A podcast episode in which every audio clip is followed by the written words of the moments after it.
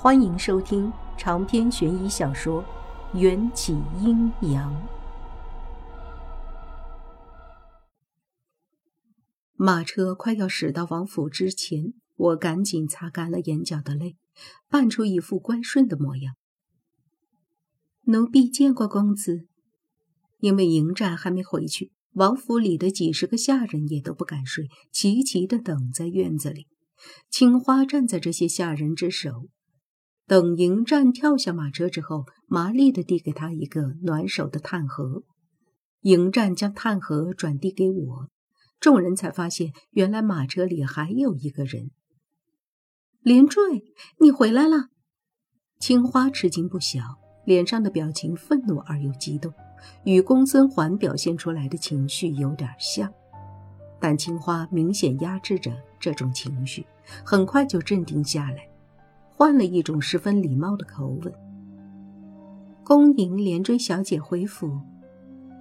这回轮到我吃惊了。这儿青花以前对我就像是个后妈，脏活累活恨不得全交给我，怎么突然间就转了性子，这么客气？我对他点点头，从车里跳下来，跟在迎战后面。地上的皑皑白雪还未消融，完美人的衣裳对我来说还长了半寸，裙摆被我不小心踩进了雪里。这可是迎战生母的衣裳，我可不敢弄脏。赶紧挽起裙摆，拍掉上面的血渍。但这个拍衣服的动作，却让王府里所有的下人都倒吸了一口冷气。纷纷向我投来了羡慕和嫉妒的目光。他交给你了。迎战对青花交代了一句，大步走进屋内。我眼巴巴地看着周围一众下人，不安地问：“我的房间在哪儿？”话音一出，所有人都向我跪下来，异口同声地喊道。奴婢见过连坠小姐，祝连坠小姐早生贵子，步步高升。你们这是干什么？我听得一头雾水，拉起跪在我脚边的青花，后者脸上充满嫉妒的看着我身上的蓝锦百合花的衣裳，笑得比哭还难看。回连坠小姐，还记得咱们第一次见面，我告诉过你。王府中只有通房丫头才有资格穿蓝色。如今你已是公子的女人，也就是我们的主子。在公子还没迎娶正妻之前，王府中的女人就属你的权力最大。这一晚我睡得很不踏实。青花没有给我安排独居的房间，而是给了我一床被褥枕头。让我在迎战房间的偏厅里睡觉。说是偏厅，与迎战的床只间隔了一道屏风。若迎战有兴趣，他随时随地都能到我这里偷袭。好在他只是让我伺候他沐浴、更衣、铺床、叠被子，没做什么特别过分的事情。你这么盯着本王看。可是想魅惑本王？迎战刚洗完澡，健硕的身材上还滴落着芬芳的水珠，在烛光的辉映下，十分性感。让我挪不开视线的，不仅是他紧致的没有一丝赘肉的好身材，还有半年前他肩膀上的那道深刻见骨的抓伤。如今伤疤已经全部愈合了，变成了五道歪歪扭扭的丑陋伤痕，但他似乎一点都不在意。我摇摇头，指着他腹部上另一道崭新的伤疤，心底有些刺痛。你怎么又受伤了？要不要摸摸看？迎战抓起我的手，放在他的腹肌上。男性的体温总是比女性的体温要高上半度。我的手指触摸到他腹肌的刹那间，一股炙热的暖流莫名的传染着我的身体。他身上的伤痕，无论是新伤还是旧痕，在我的记忆里都是历历在目的，曾几何时，我总爱趴在迎战紧实的小腹上，细细摸索着这些神秘狰狞的痕迹，接着去猜测每一条伤疤里隐藏的故事。我从未想过，这些伤疤原来在迎战还是少年时候就出现了，在之后的漫长的两千年岁月里，如影随形地跟着他。别再受伤了。我不想看见你伤痕累累的样子。我说了太多言不由衷的话，难得从心底说出一句心疼人的话，周围的空气似乎立刻就被一种暧昧的情绪点燃了。迎战凝视着我，冷峻的脸上呼吸开始加重，我和他之间的距离也在无形中渐渐缩小。女人，你今年几岁？迎战把我抱到床上，用他强悍的身躯压住我的身体。几岁？这个问题可难倒我了。用现实的年纪来算，我差不多二十二岁了。可我不知道一条鱼的寿命是怎么计算的，因为我自从破卵而出，只经历了不到一年时间。书中记载。鲤鱼只需要三个节气就可交尾、繁衍后代。女人，你应该已经成年了吧？迎战锋利的视线从我的面部转移到我几乎平坦的胸部，目光变得狐疑，最后又转变成了怜悯。我突然就明白了，这个男人正在目测我胸围的大小。一急之下，我伸出双手。蒙住了迎战的眼睛，但我的手指非常纤细修长，透过手指之间的缝隙，我还是能清楚地感受到迎战极具穿透力的视线。放我下床，只顾问我，你不也没成年吗？我恼羞成怒地捧住他的脸，忍不住捏了一下。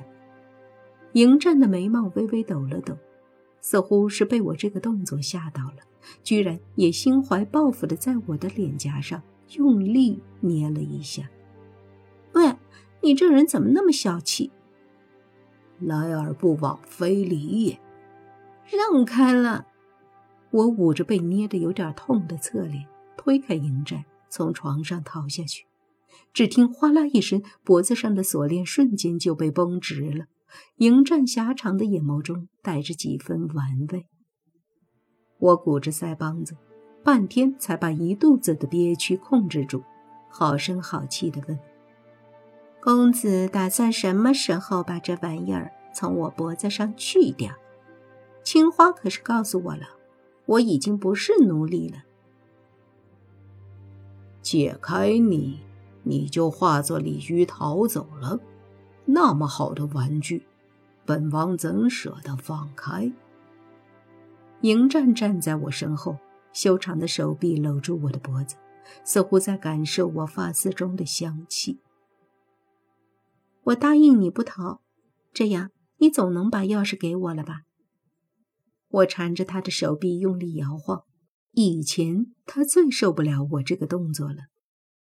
然而现在的迎战却根本不买账，把锁链的另一端交到我的手中。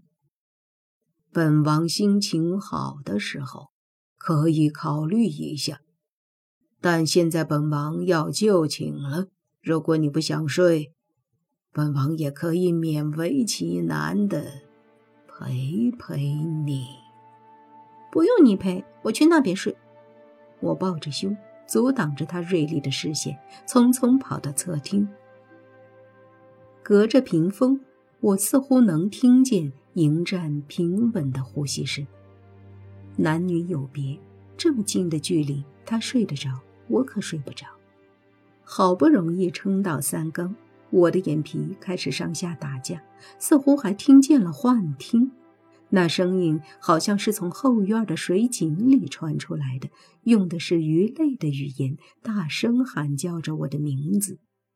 我听到那声音持续了足足有一炷香的功夫，才幡然醒悟，这不是梦境，是真的有人在喊我的名字。见迎战睡得很沉，我蹑手蹑脚地推开房门，来到后院的水井边上，探头去看。王连坠，你可总算是来了！我喊的嗓子都破了。一条红色的泥鳅郁闷地在井水中咆哮。井水距离井口大约有两米的距离，以飞鱼的道行是爬不上来的。等着，我用水桶把你捞上来。说着，我把水桶扔下水，飞鱼呲溜一声就滑进了水桶。等我将水桶提出井口，飞鱼一个摆尾就落在地上，化身为人。说了多少次，人是要穿衣服的。我赶紧摘了两片树叶，贴在飞鱼光溜溜的身体上。啊切！这么一说，还真有点冷。飞鱼傻乎乎的扬起嘴角，又自己动手摘了一大片芭蕉叶子裹住身体。我拉着他走到一处阴影里。半夜三更来找我有什么事啊？喏，这个。飞鱼从鳞片里掏出一只色泽鲜艳的红珊瑚镯子。这个镯子本有一对，我与他们曾有过三面之缘。第一次见到，是一个小鬼不知从哪儿弄来交换黄泉树叶的；再一次，就是迎战将他们送给罗密欧，绕了一圈，这对镯子成了四海之王易西的耳环。回到阳间之前，易西又将他们转赠给我。我依稀记得，在穿越之前，那股能够扭转时空的力量，似乎就是从这对镯子里发出来的。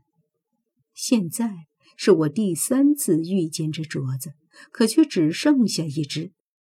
这啊，是从你的胞胎里掉出来的。你破卵而出之时，游得太匆忙，落下了。飞鱼将镯子塞进我掌心，镯子上被岁月打磨出的痕迹消失了。一点瑕疵都没有，现在的模样应当就是镯子原本的样子吧？就只有一只，嗯，就一只，上面还有三句话，好像是用人类的文字篆刻的，我看不懂。飞鱼指给我看，刻在镯子内侧的三行小字，居然是用现代人的简体字雕刻的，字体清秀，下笔有神。似乎一气呵成，从字里行间给人的感觉可以判断，这行字应该是易西留给我的。这些字是：秦宫伟，地命不改；百鬼气，阴阳不乱；天有眼，红鸾不弄。念出来之后，似乎是三句真言，应当是易西对我的告诫。第一句“秦公伟，帝命不改”，说的是陛下病死之后，帝位还是要由胡亥继承。我不能以现代人对历史的了解去篡改历史。第二句“百鬼气，阴阳不乱”，指的可能是迎战可操控百鬼的能力，似乎是想要我规劝迎战不要扰乱阴阳。第三句。天有眼，红鸾不弄，应该是说我的一举一动都在老天的法眼之下，让我这条小鲤鱼断了对迎战这个人类的念想。而原本有两只镯子，只剩下一只，可能是在提示我，红珊瑚镯子就是穿越时空的宝物。我穿越了一次，所以用掉了一只镯子。想要回去现世，就必须再用掉一只镯子。连坠，发什么呆？飞鱼伸出五指，在我眼前晃了晃。我摇摇头，把镯子套在手腕上，心中五味杂陈。我不能再继续介入迎战的生活了。一夕给我的三条真言，就是给我的指路明灯。想要换回两千年后我和迎战的美好生活，现在就必须忍耐。等我回到现实，我就去将迎战的肉身找出来，帮助他修成正果，得道飞仙。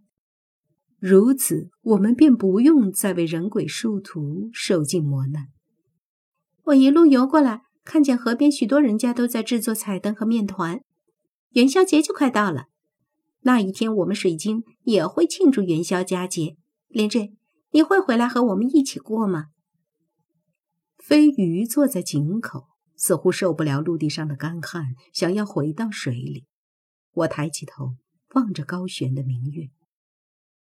不出意外的话，我会回来。破晓之前，我悄悄回到迎战的寝室。推开门的那一刻，我看见那个躺在床上的男人，似乎半眯着眼眸。但当我眨了眨眼睛再看，他只是翻了个身，没有任何异样。可能是做贼心虚，我出了一身冷汗，缩在被窝里难受的沉睡过去，还梦见了一些我和迎战在现实中经历的事情。梦境十分混乱，却也十分逼真，尤其是迎战用手帕遮住我的眼睛，眷恋的在我耳边轻叹：“好好活着，等我回来。”这是迎战对我说过的唯一一个谎话，目的是希望我可以独自勇敢的活下去。梦境到了这里，我忍不住潸然泪下。迎战轻柔的擦掉我脸庞的泪。迎战，迎战，别走！我半梦半醒的睁开眼睛，现实中确实有一只手。触碰到我的脸颊，但他不是嬴政。连坠小姐，公子一个时辰之前就已经起早，现在正准备出门。您不起身恭送公子，是要再睡到什么时候？青花拍拍我的脸颊，想要将我扇醒。碍着我现在在王府中的身份等级比他高，青花才没有直接把我从床铺上踹下来。我猛地清醒，那么早，嬴政他要去哪儿？青花不屑冷笑：“公子自然是去公孙府拜访公孙小姐。”长篇悬疑小说《缘起阴阳》本集结束，请关注主播，又见菲儿，精彩继续。